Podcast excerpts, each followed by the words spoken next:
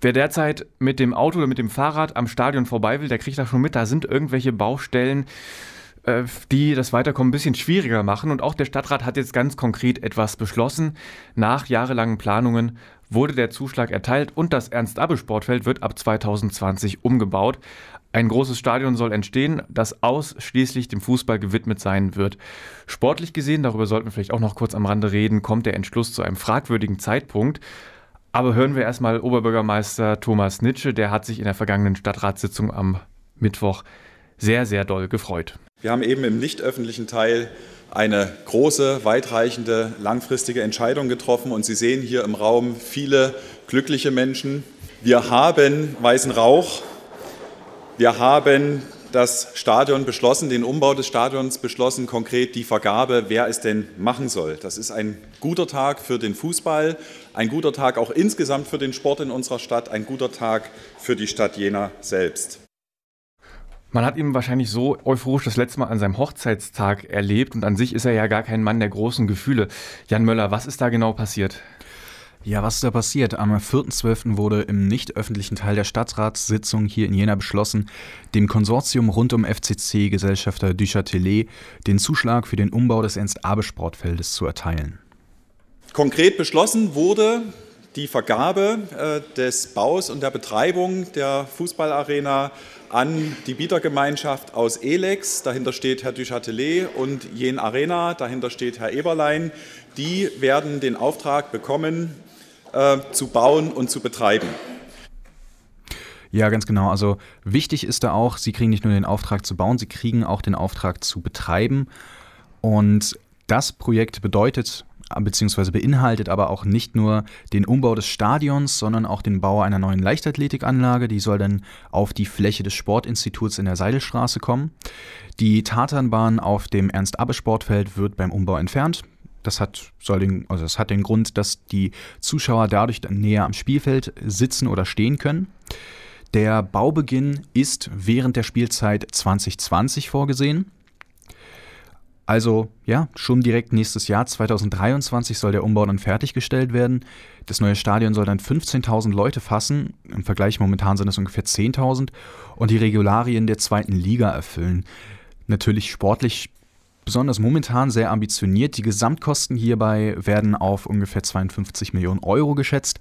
Das kann sich natürlich aber im Laufe der Zeit noch ändern. Das sind natürlich erstmal Einschätzungen. Nach oben ist natürlich alles offen. Wer soll den ganzen Spaß natürlich. denn eigentlich bezahlen? Äh, das Bauprojekt wird natürlich unterschiedlich bezuschusst. Das Land hat mehr oder weniger direkt schon zugesagt, dass es einmalig 11 Millionen Euro bezuschussen will. Die Stadt zahlt einmalig 4 Millionen Euro. Die Hauptlast trägt aber der Investor, also rund um die Châtelet. Die Stadt will sich das Bauwerk dann aber innerhalb von 25 Jahren zurückkaufen.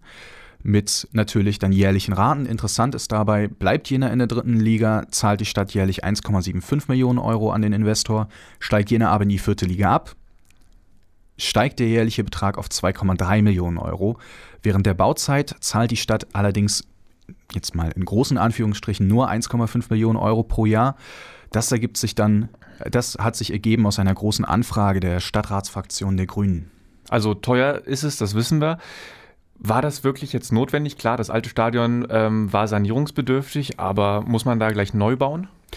Ja, da kann man, da kann man sicherlich streiten. Eine Sanierung war ohnehin vorgesehen und wie du schon auch angemerkt hast, wurde auch weitgehend als notwendig verstanden.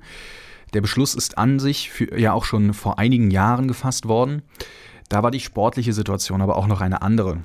Die Freude war bei Vereinsfunktionären und Oberbürgermeister sichtlich groß, das haben wir auch schon am Anfang gehört. Und die vermeintlichen Vorzüge für die Stadt und den Verein wurden dann auch nochmal in den Vordergrund gestellt. Ich gehe sehr davon aus, dass die Existenz des umgebauten Stadions sowohl dazu führen wird, dass die Zuschauerzahlen hochgehen, als auch dazu führen wird, dass die Jungs oder, wenn die Damen spielen, die Mädels auf dem Platz beflügelt aufspielen können. Ja, nichtsdestotrotz muss man aber auch sagen, ist ein 15.000 Menschen fassendes Stadion bei einer wahrscheinlich bald in der vierten Liga spielenden Mannschaft nur sehr schwer zu vermitteln. Der FCC hat bereits jetzt große Probleme, die Ränge zu füllen. Ich habe da mal ein bisschen nachgeschaut. Im Schnitt besuchen ungefähr 6800 Fans die Spiele des Vereins bei einer Kapazität von ungefähr 10.000. Der Zuschauerschnitt beim FCC lag aber auch selbst in der Aufstiegssaison 16-17 bei gerade mal, äh, mal 4000 Menschen. Selbst zu der Zeit war das Stadion nicht ein einziges Mal ausverkauft.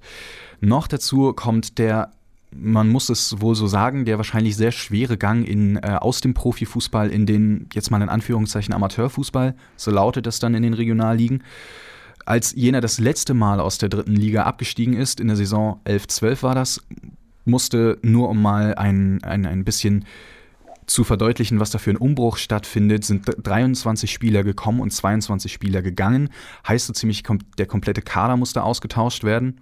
Das geht dann natürlich auch mit, ähm, ja, mit, mit, mit äh, Vereinsfunktionärswechseln einher und so weiter und so fort. Was auch noch ganz interessant ist, mal abseits vom, äh, vom, vom, vom Sportlichen, Oberbürgermeister Nietzsche hat Nietzsche hat selbst 2019 eine Haushaltssperre ausgesprochen, weil es über 10 Millionen Euro weniger im Haushalt gab als erwartet.